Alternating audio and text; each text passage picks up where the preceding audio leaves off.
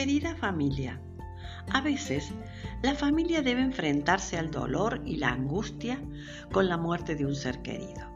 La iglesia y su comunidad cristiana no pueden dejar de acompañar ni abandonar a esa familia lastimada por la pérdida del ser amado, llámese cónyuge, hijo, hermano, abuelos, y más aún cuando estas personas carecen de familiares, entonces la comunidad y la pastoral deben sostenerlas con particular atención y disponibilidad. La muerte de un ser amado es una experiencia difícil. A veces se llega a culpar a Dios y a enojarse con Él.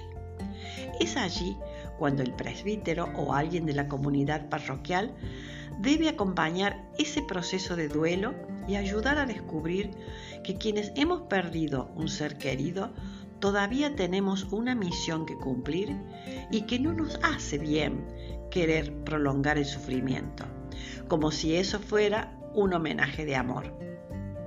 Se necesita en estos momentos transitar un camino de oración sincera y paciente para que llegue la paz a nuestro corazón.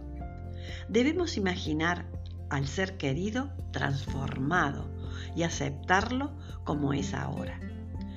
Dios nos creó por amor y nos ha hecho de tal manera que nuestra vida no termina con la muerte.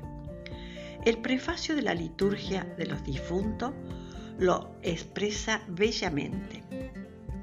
Aunque la certeza de morir nos entristece, nos consuela la promesa de la futura inmortalidad porque la vida de los que en ti creemos, Señor, no termina, se transforma, porque nuestros seres queridos no han desaparecido en la oscuridad de la nada. La esperanza nos asegura que ellos están en las manos buenas y fuertes de Dios. Es santo y piadoso rogar por los difuntos. Orar por ellos no solo puede ayudarlos, sino también hace eficaz su intercesión en nuestro favor. No desgastemos energía quedándonos años y años en el pasado doloroso.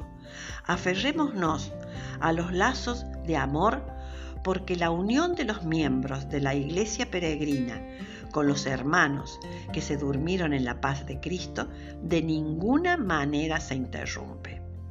Buscando la plenitud de amor y de comunión que Dios nos prometió. No nos soltemos jamás de la mano de nuestra dulcísima Madre y de su amado Hijo, Jesús nuestro Señor, si queremos ser felices.